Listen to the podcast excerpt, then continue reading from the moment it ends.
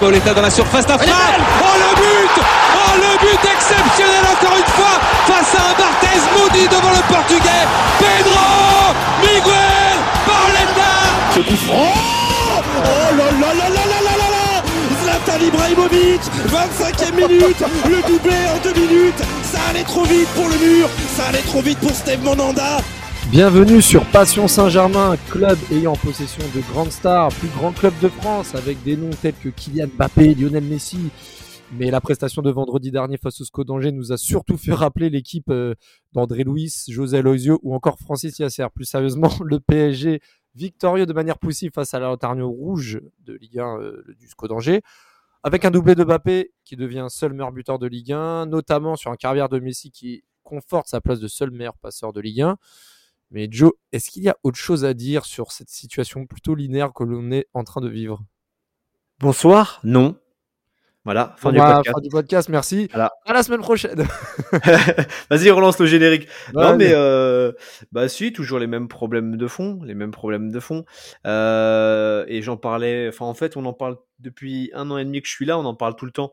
J'en parlais la semaine dernière euh, sur le plateau de BFM Paris pour le débrief de Lens. J'en ai parlé ici mille fois. C'est que le PSG fait la différence par des fulgurances individuelles. Ça se connecte entre les grands joueurs parce que ça parle même le même langage mais après, ça n'arrive pas à maintenir une exigence de haut niveau pour mettre le troisième but. Le troisième but dans le football, c'est le plus important après le premier. Euh, et tu n'arrives pas à le mettre. euh, Bon, après, Angers n'aurait pas égalisé non plus, faut pas rêver.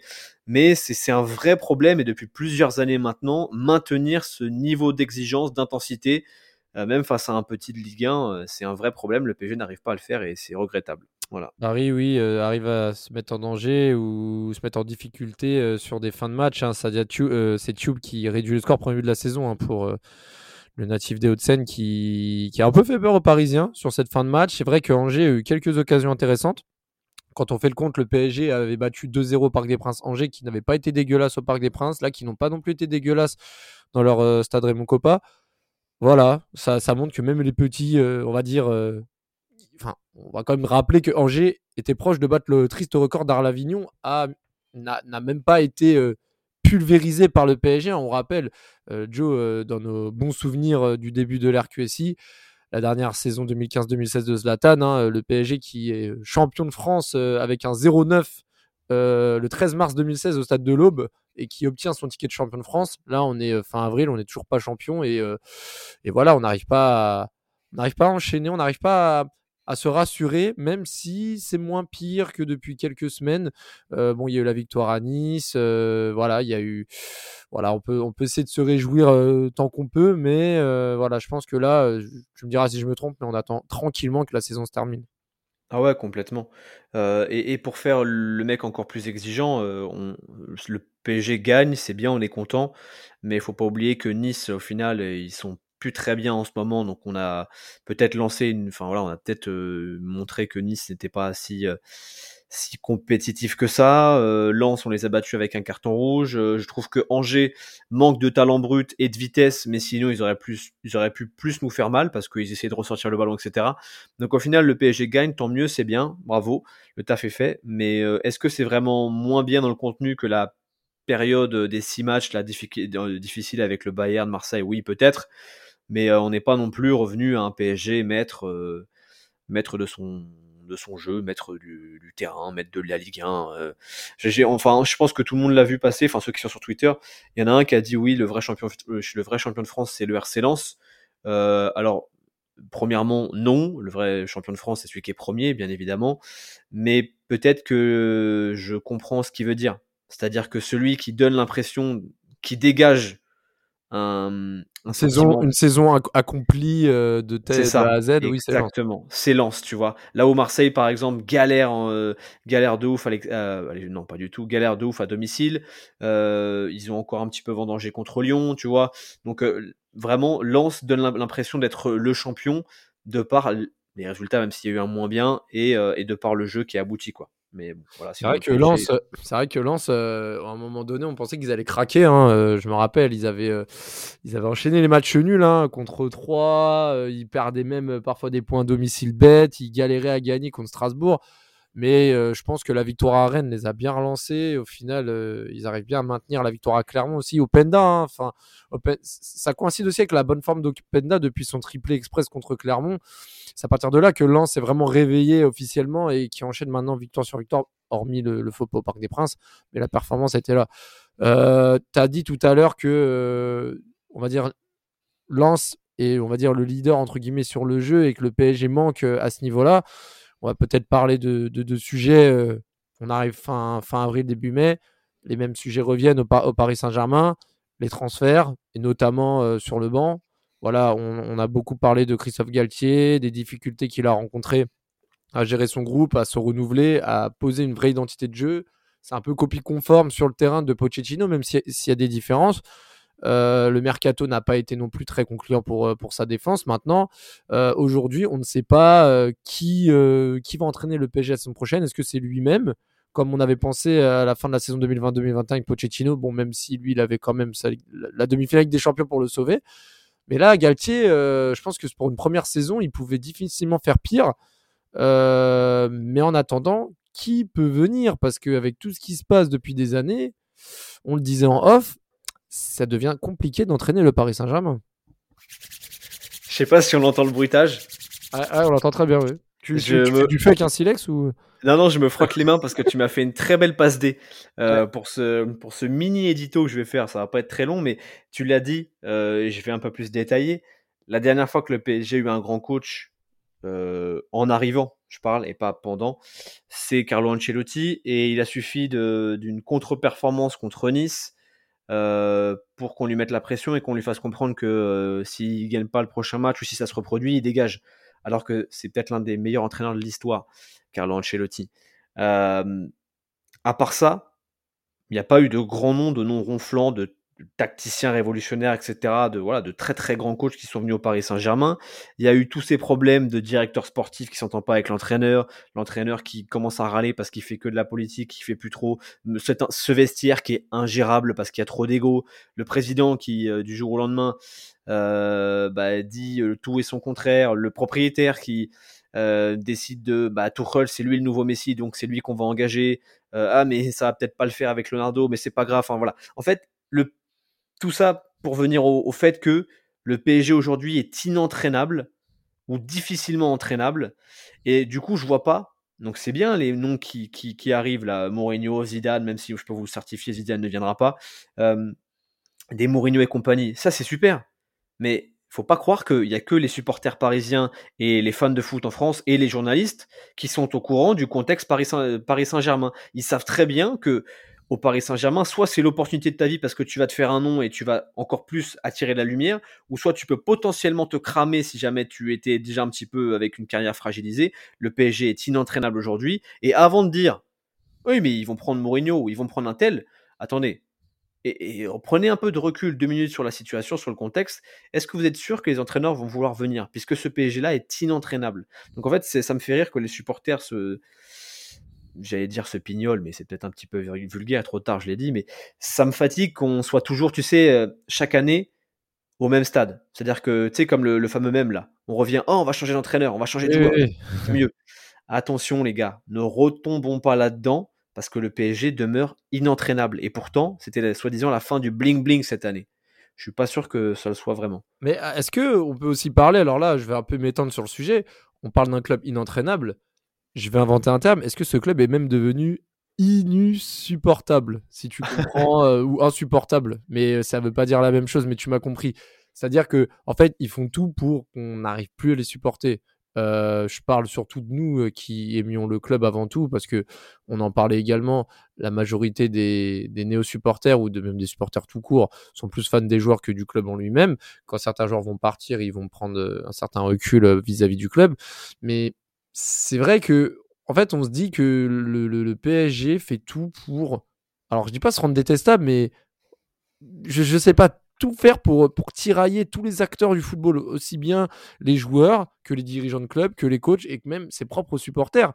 Et, voilà, on en avait déjà parlé auparavant.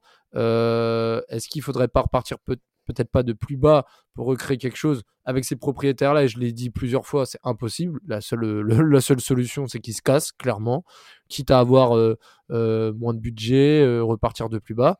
Et on va même parler de ce qui s'est passé, euh, voilà, Tribune Boulogne aussi. Euh, je dérive un peu, hein, Joe, tu me permets, mais le fameux communiqué qui montre aussi que euh, ils veulent absolument pas prendre de risque de créer un deuxième virage ou alors d'autres associations de supporters que le Cup en mettant des vétos sur des manières de s'habiller, des manières de, célébrer les buts, de rester debout, de changer de place. en fait, ça devient très toxique. Et pour revenir au sujet de base, Joe, et là je te redonne la parole, c'est vrai que c'est ce qu'on sent au niveau du coach, c'est-à-dire qu'il n'y a aucune logique. Et euh, en fait, on a l'impression que quand au Paris Saint-Germain, alors je dis pas que c'est la Corée du Nord, on va pas non plus aller jusque-là, mais on, sent qu'il y a des choses qui sont irrationnelles par rapport à ce que peuvent vivre tous les autres clubs autour de nous. Bah, parfois, c'est la Corée du Nord et parfois c'est la foire du trône. Euh, parce que tu as l'impression que tout est possible, notamment pour certains joueurs. C'est ce que ça. Enfin, sur les dernières années, on a pu voir que c'était un petit peu. Voilà, chacun faisait ce qu'il voulait. Euh, dès que tu voulais te plaindre, tu avais le numéro personnel du président. Euh, mais quand tu devenais un petit peu gênant, comme Ben Arfa par exemple, et qu'il n'arrivait plus à joindre Nasser, et que du coup il est parti se plaindre directement propriétaire, bon bah il était blacklisté, c'était merci au revoir.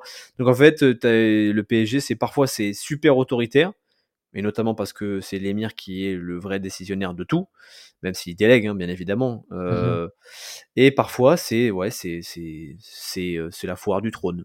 Euh, tu, tu fais tout et n'importe quoi. Mais de toute façon, ce que et c'est là où ça serait fort, c'est que tu, tu parlais de clubs insupportables, enfin je sais plus comment dire, bah, insupportables, disons, hein, on va utiliser le terme qui existe. auquel cas, ça serait fort. Parce que le but du PSG, c'est d'être euh, un club lifestyle. Euh, c'est cool de porter le maillot du PSG. C'est cool d'aller au Parc des Princes. Euh, voilà, c'est super. Tu vois, un club vraiment lifestyle, une marque. Ah, ça passe bien sur TikTok. Ouais. Sauf que le problème, c'est que une marque, si l'image qu'elle dégage c'est négatif, ça va finir par crever. Donc, donc, je, voilà. Ouais. T'as vu, j'ai plus de mots, je sais plus où aller. Oui, en fait, ils sont très doués pour rendre le club insupportable, mais je pense que c'est pas leur objectif de base. Et c'est là où c'est fort. C'est ça. Bah, c'est ça, c'est que de plus en plus on dérive. Alors là, c'est vrai que on arrive à une période où on n'est pas encore dans les rumeurs de mercato, même si on peut dire oui, Skriniar, euh, absent jusqu'à la fin de saison, il va se faire opérer, il va certainement signer au PSG que doit-on penser? On pourrait parler de ça, mais c'est trop tôt. Il euh, faut encore parler du contexte sportif parce que la saison n'est pas officiellement terminée. Donc c'est sûr qu'on dérive souvent sur des sujets extrasportifs et le PSG le fait bien lui-même. C'est-à-dire qu'on on va souvent entendre des histoires de problèmes de tribune, problèmes de coach, de racisme, enfin en tout genre, de, joueurs, euh, même euh, de joueurs qui quittent l'entraînement apparemment en plein entraînement parce que ils aiment pas les consignes du coach. Enfin, on aura tout entendu, donc c'est sûr qu'on est obligé de dériver. Mais, euh, mais c'est vrai qu'on n'a plus de mots, on n'arrive plus à, pointer euh, la chose. Là, quand on voit le Paris Saint-Germain battre Angers, bah, c'est sûr qu'on aurait pu euh, débriefer du match, mais je pense pas que ça intéresserait nos auditeurs de d'entendre que bah, que Mbappé c'est l'homme du match, que que Hakimi offensivement il a fait un match intéressant, mais que Carlos Soler encore une fois n'a rien montré, que que Bernat pour le coup a, fait un, un, match intéressant. Enfin, on pourrait revenir sur ça, mais disons que des choses qui nous dépassent parce que maintenant, le PSG défraie la chronique en dehors de, de, cette sphère-là. On ne sait pas si Galtier va, va rester au PSG ou pas. Moi, perso, j'ai pas envie de trop m'étendre sur le sujet parce qu'en fait, on peut pas savoir, même si je pense que à par défaut, ils vont le garder, mais ça, ça reste mon avis. Et on... Mais il est trop tôt pour le dire, donc euh, je préfère garder ces sujets-là pour plus tard. Moi, je voulais te poser une question aussi, Joe, par rapport à tout ça. Là, le PSG, on va, voilà, à part accident euh, industriel, Tchernobyl, ce qu'on veut, euh, va être champion de France pour la onzième fois de son histoire. Est-ce que pour toi, ce, titre, dans un futur proche, doit avoir une saveur de fierté, malgré le contexte? Ou on doit se dire, bon, bah, euh, en Coupe de France, on s'est fait têche comme des merdes, en Ligue des Champions aussi, encore heureux qu'on soit champion? C'est une bonne question.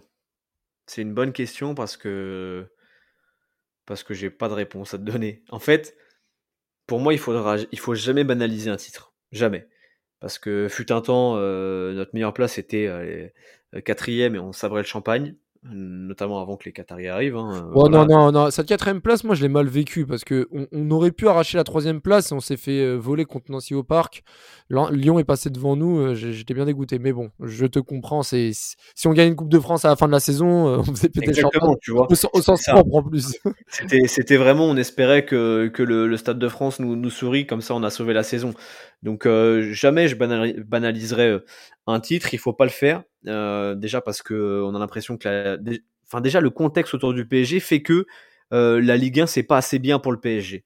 Et la preuve, les joueurs le montrent. Euh, parfois, l'intensité Ligue des Champions n'est pas la même que l'intensité Ligue 1. Même si l'interrupteur n'existe pas, on arrive à voir parfois que, que les joueurs en veulent plus quand c'est mardi soir que quand c'est vendredi, samedi ou dimanche soir. Donc déjà, si en plus on se met à faire la fine bouche et à dire qu'un onzième titre, c'est normal, bah c'est ça c'est pas une exigence de grand club parce que je suis désolé mais fut un temps la Liga certes c'était extrêmement compétitif mmh. mais il faut voir la, gueule du Barça cette année ce qu'ils proposent et ils vont être champions et ils vont pas faire la fine bouche donc je vois pas pourquoi nous on devrait euh, ne pas être fiers de nos titres alors que les autres le sont. Après, bah, après, après, après le Barça, quand même, je trouve que bon, cette année, ils ont quand même une très bonne défense euh, en championnat. Ils ont quand même euh, battu les gros. Et bon, même si la Liga régresse, ça reste quand même un championnat de meilleure qualité que la Ligue 1. Faut pas non plus, euh, pas non plus fermer les yeux quand on voit même euh, le FC Séville galérer en Liga et être en demi-finale d'Europa League à l'heure actuelle mieux que tous les autres clubs français réunis. Bon, voilà quoi. Pense que je pense que la Liga reste quand même plus symbolique à remporter que la Ligue 1, même si la Ligue 1. Bien sûr. Mais après, c'est pas, c'est, pas un podcast euh, Barça, mais je pense que tu as vu les matchs du Barça, les bien sûr, bien sûr. Euh, depuis, depuis quelques temps. Et puis, euh, dès que ça devient sérieux en Coupe d'Europe, c'est en galère. Enfin bref, c'est tout ça pour dire qu'il faut pas, faut pas minimiser un titre, jamais. moi, ça m'a fait suffisamment chier quand on l'a perdu contre Lille, contre Montpellier encore plus, je pense, et, et contre Monaco. donc, il faut pas banaliser, mais pour autant, il faut pas fermer les yeux non plus. C'est-à-dire que ce titre-là, il est pas seulement dû au PSG, il est aussi dû à la défaillance d'autres équipes qui auraient pu aller le chercher. Euh, je pense qu'un Marseille, euh, s'ils étaient, euh, s'ils n'avaient pas les jambes qui tremblaient au Vélodrome, peut-être qu'ils auraient pu l'avoir ce titre. Tu vois, et je pense que tu peux demander à un Marseillais, il y en a beaucoup qui, sont dégoûtés. Et puis même le, match, le match qui remporte dimanche soir, ça montre quand même que mentalement les gars ils lâchent pas. Hein. C'est-à-dire que oui, ils auraient pu. Exactement. Donc, euh, donc faut, en fait, faut pas, faut, faut, faut, pas fermer les yeux, faut pas banaliser un titre, mais il faut aussi être conscient de ce qui va pas. Or, ce qui va pas, c'est quand même l'essentiel. De... C'est, toute la, toute l'équipe première du PSG, en fait. Voilà, c'est simple. Ouais, non, c'est clairement ça. Et quoi, en fait, ce que tu dis, c'est, ça montre que encore une fois, et j'ai pas peur de le répéter, le PSG jouit aussi de la faiblesse des autres. C'est-à-dire que dans un monde normal, avec euh, autant de défaillances et autant de, brèches laissées à ses adversaires directs, moi j'ai l'impression que le PSG aurait très bien pu se faire avoir, perdre beaucoup plus de points sur les matchs qui remportent à l'arraché contre Strasbourg notamment, etc. Et non, je pense que je pense qu'on le voit, c'est comme la saison dernière. Euh, quand euh, on fait braquage sur braquage, l'égalisation à Bollard de Wijnaldum, les victoires à la 89e, Mbappé qui nous sort du cul. Bah là, tu fais le contraste, le, le contraste avec cette année, c'est pareil. Hein. Moi, je, moi, je compare nos victoires, c'est-à-dire les 2-1 contre Angers, les 2-1 contre Strasbourg, les, euh, les, les, les 1-2 à, à, Brest grâce à, grâce à un vieux but, enfin si, but d'Mbappé à la 89e, que des, victoires à l'arraché. Et à contrario, tu mets notre claque reçue à, Lyon, à, Lens pour moi, qui a été clairement, euh, enfin, ça a été une très grosse claque. Euh, la victoire contre Rennes au Parc des Princes, euh, on s'est fait surclasser. Enfin, je trouve que le contraste entre nos défaites et nos victoires est, quand même criant. C'est-à-dire que quand on perd, on perd vraiment. Par contre, quand on gagne, ça se joue d'un rien. Et je me dis, putain, mais heureusement, mais je sais pas. Alors, on peut parler de, oui, on gagne nos matchs, avant on le faisait pas, maintenant on les arrache. Ouais, c'est vrai.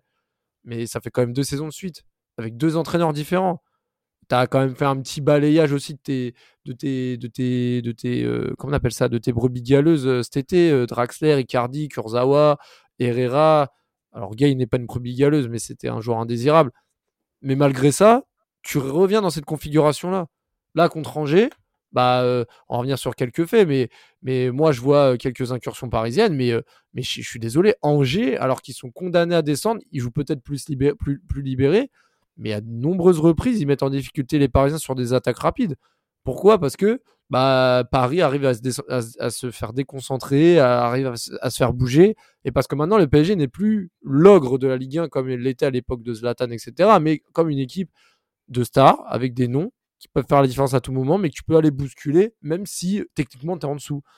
Et en fait, euh, plus ça passe et plus euh, bah, on, va on, va, on, a de plus en plus de chances de revivre des scénarios comme en 2021, c'était il y a seulement deux ans. Là, même en coupe, on n'arrive même plus à, faire le dernier carré. Enfin, bon, je ne sais pas si tu veux rajouter quelque chose, mais c'est moi, on, bénéficie vraiment de la faiblesse des adversaires. Et heureusement que la Ligue 1, à ce niveau-là, nous permet de conserver notre titre parce que le niveau de jeu. tu as, tout dit. Après, moi, je pense quand même que le niveau moyen de la Ligue 1 n'a plus rien à voir et qu'il est meilleur. Mais effectivement, je te rejoins euh, pour dire que si jamais il y avait eu Montpellier 2012 cette année en Ligue 1, s'il y avait eu Lille 2021 euh, cette année en Ligue 1, s'il y avait eu euh, Monaco 2017, bah, vous avez compris où je veux en venir, s'il y avait eu un peu ces effectifs-là, et même, même Lyon de je sais plus quelle année. 2015, 2014, 2015, exactement. Je suis pas certain que le PSG serait champion et je suis même, super, je suis même persuadé que le PSG serait encore passé à côté du titre. Parce que en fait, et, et du coup, c'est ça en fait. Ça veut dire que maintenant la Ligue 1, c'est simple. Soit si jamais le PSG ne change pas euh, sportivement, soit il y aura un deuxième qui sera euh, au niveau, qui tiendra euh, une trentaine de journées, et, comme le PSG sera toujours le, même PSG qu'actuellement, ben, il aura vraiment sa chance, ou soit bah, le PSG sera tranquille parce que bah, derrière ça n'a pas suivi. Euh, franchement, c'est pas les scénarios que j'ai envie de voir. Là, on fait de la fiction, tu vois, mais c'est pas un scénario que j'ai envie de voir. Moi, j'ai envie de voir un scénario avec un PSG qui progresse, qui a une ligne directrice. On sait où on va, on sait quels sont les, les points forts, on sait quels sont les points faibles, on sait là où on devra travailler la saison prochaine pour être meilleur, etc., etc. Là, euh, les saisons passent et se ressemblent, et ça commence à faire long. Et pour revenir à la question initiale, c'est-à-dire est-ce qu'on doit célébrer le titre ou pas? Je trouve que déjà rien que le fait de, réfléchir à une réponse, pour moi, c'est explicite. Hein. Et c'est pas une question d'être gâté, c'est les sentiments, ça se contrôle, ça se contrôle pas. Euh, là, au final, euh, c'est un peu le cas. Enfin, on, en arrive à, se dire, euh, ouais, enfin, tu sais, on va pas non plus simuler une, exaltation, tu vois. On va, ouais, non, mais... pas le but non plus, tu vois. Donc, donc je sais pas. En fait, je, suis d'accord avec toi. C'est-à-dire que de toute façon, on va pas, pas faire semblant. Euh, je vais pas prendre mon scout et aller faire des roues arrière sur les champs. Déjà, j'ai pas de scout. Mais, euh, mais c'est vrai qu'en fait, on, est content, tu vois. On est content. On pourra se dire, euh, on est, on est champion, machin. Mais on va pas, on va pas sauter au plafond. Mais pour autant, il faut pas le minimiser, tu vois. C'est-à-dire que dès que tu parles foot, dès que voilà, tu es champion, tu es champion en titre, tu vois. Il y a pas de, il y a pas de coupe au rabais entre guillemets, ou il y a pas de titre au rabais, sauf la Covid Cup. Oui. Tu fais référence à, à la Final 8 2020 Oui, mais oui. Ah, ok. Parce que moi, la, vraie progression du PSG, en fait, elle n'est pas sur le Final 8 2020, elle est sur le PSG de Pochettino. Parce que c'est des matchs aller-retour. Ouais, mais c'est dans des stades vides.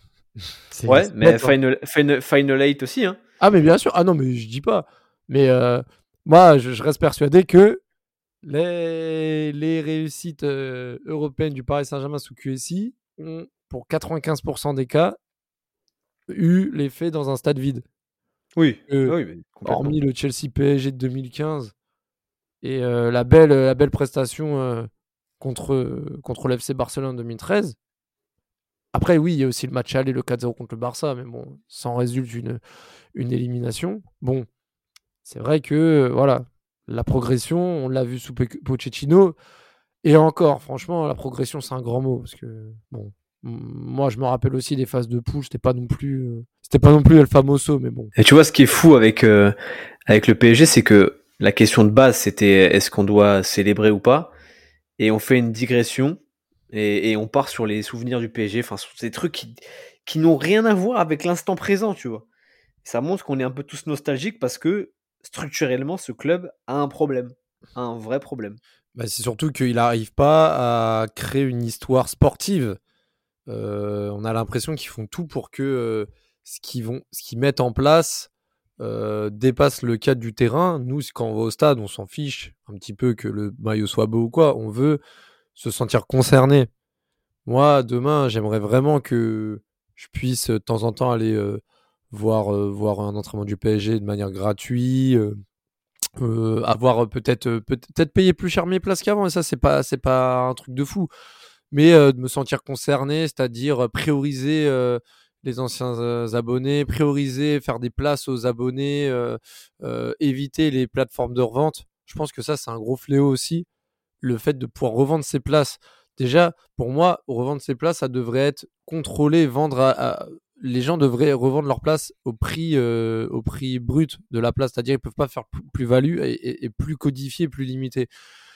Quand le PSG se remettra à faire des choses dignes d'un club sportif, pas uniquement pour se faire du business et aligner des, des, joueurs, des coachs, et au final les traiter comme des merdes et, sucer certains joueurs et créer un clivage entre les jeunes et, les starlets, bah forcément déjà on, parlera plus d'actualité.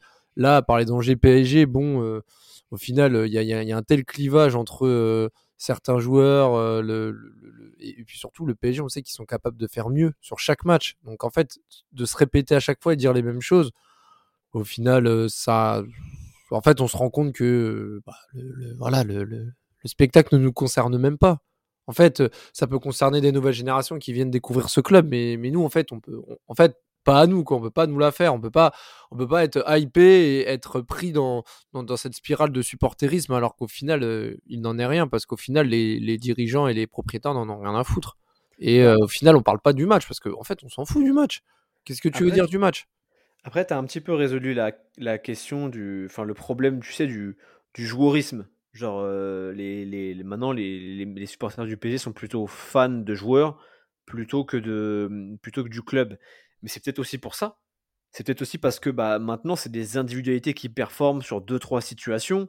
Euh, donc, c'est pour ça que tu as des, des fans de Neymar, tu as des fans de Mbappé et tu as des fans même de Ekitike, tu vois. C'est peut-être pour ça aussi le problème, c'est que tu as tellement peu de de raison de, t'attacher. Alors peut-être tu peux t'attacher aux tribunes, tu vois, euh, une identité, etc. Mais, mais tu as tellement peu de projets collectifs, sportifs, etc. que tu peux pas t'attacher à une équipe puisque t'as pas d'équipe. C'est une somme d'individualité. Donc c'est peut-être là aussi le problème du clubisme. Enfin, c'est peut-être là aussi pour ça qu'il n'y a plus de clubisme. C'est parce que il y a plus de club en fait.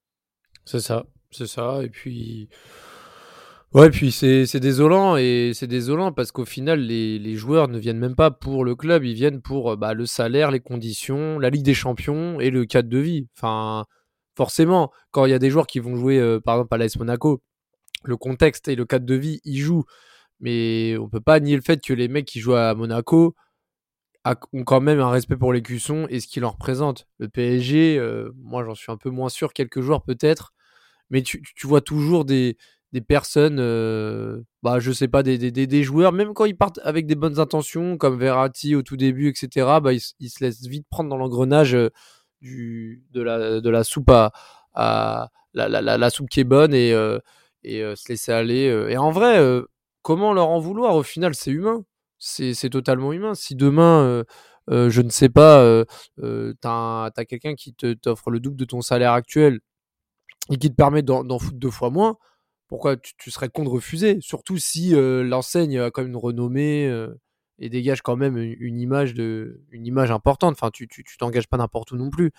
C'est pour ça que bon, c'est tout ça qui fait qu'aujourd'hui on ne célèbre pas un titre. voilà, on, limite, j'en deviens sarcastique envers certaines personnes qui en font trop, qui parlent d'émotion alors qu'il n'y en a pas. C'est, ça me répugne en fait. C'est voilà, ok, Paris est champion, j'ai envie de te dire encore heureux, même s'il ne faut pas le cracher dessus, parce que ça reste dans le palmarès et on est content. Mais à quel prix et surtout à quelle manière? C'est ça qui est triste. Ouais, ouais. Euh... Putain, j'ai oublié ce que je voulais dire. après, la, question du, la question du, euh, les joueurs viennent pour euh, l'amour du maillot, machin, machin moi j'ai j'ai du mal à y croire euh, dans tous les clubs. Maintenant, le foot est tellement devenu un business que j'ai du mal à y croire. Mais alors là où, c'est paradoxal, c'est que le PSG, c'est, tu sais très bien qu'il y a un plafond de verre dans ce club, qui a un potentiel, mais qui a aussi un plafond de verre. Mais c'est aussi la garantie tous les ans, euh, si jamais tu es un, top joueur européen, d'avoir tes six matchs de poule de Ligue des Champions pour te montrer, pour, euh, ça te fait des grands matchs, et tu as potentiellement ton bonus avec ta qualification en huitième, en quart, etc.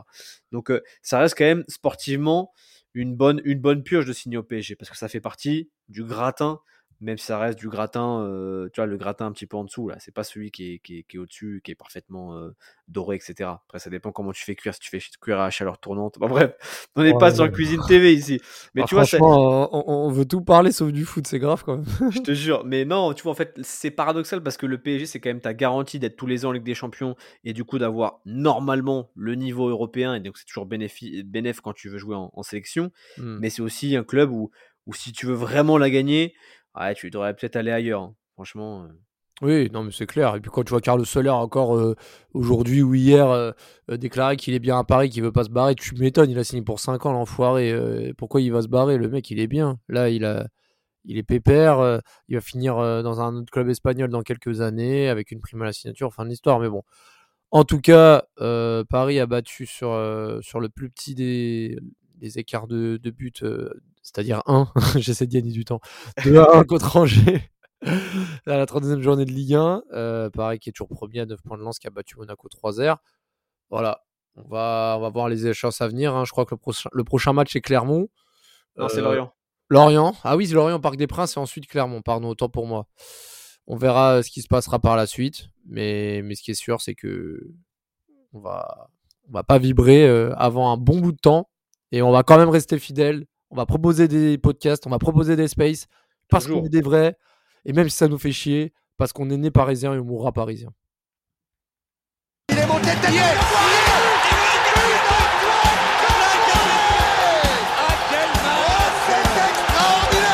Pauletta dans la surface, la frappe Oh le but. Oh le but exceptionnel encore une fois face à un Barthez maudit devant le portugais. Pedro Miguel Pauletta Ce coup franc Oh là là là là là là là Zlatan Ibrahimovic 25e minute Le doublé en deux minutes. Ça allait trop vite pour le mur Ça allait trop vite pour Steve Monanda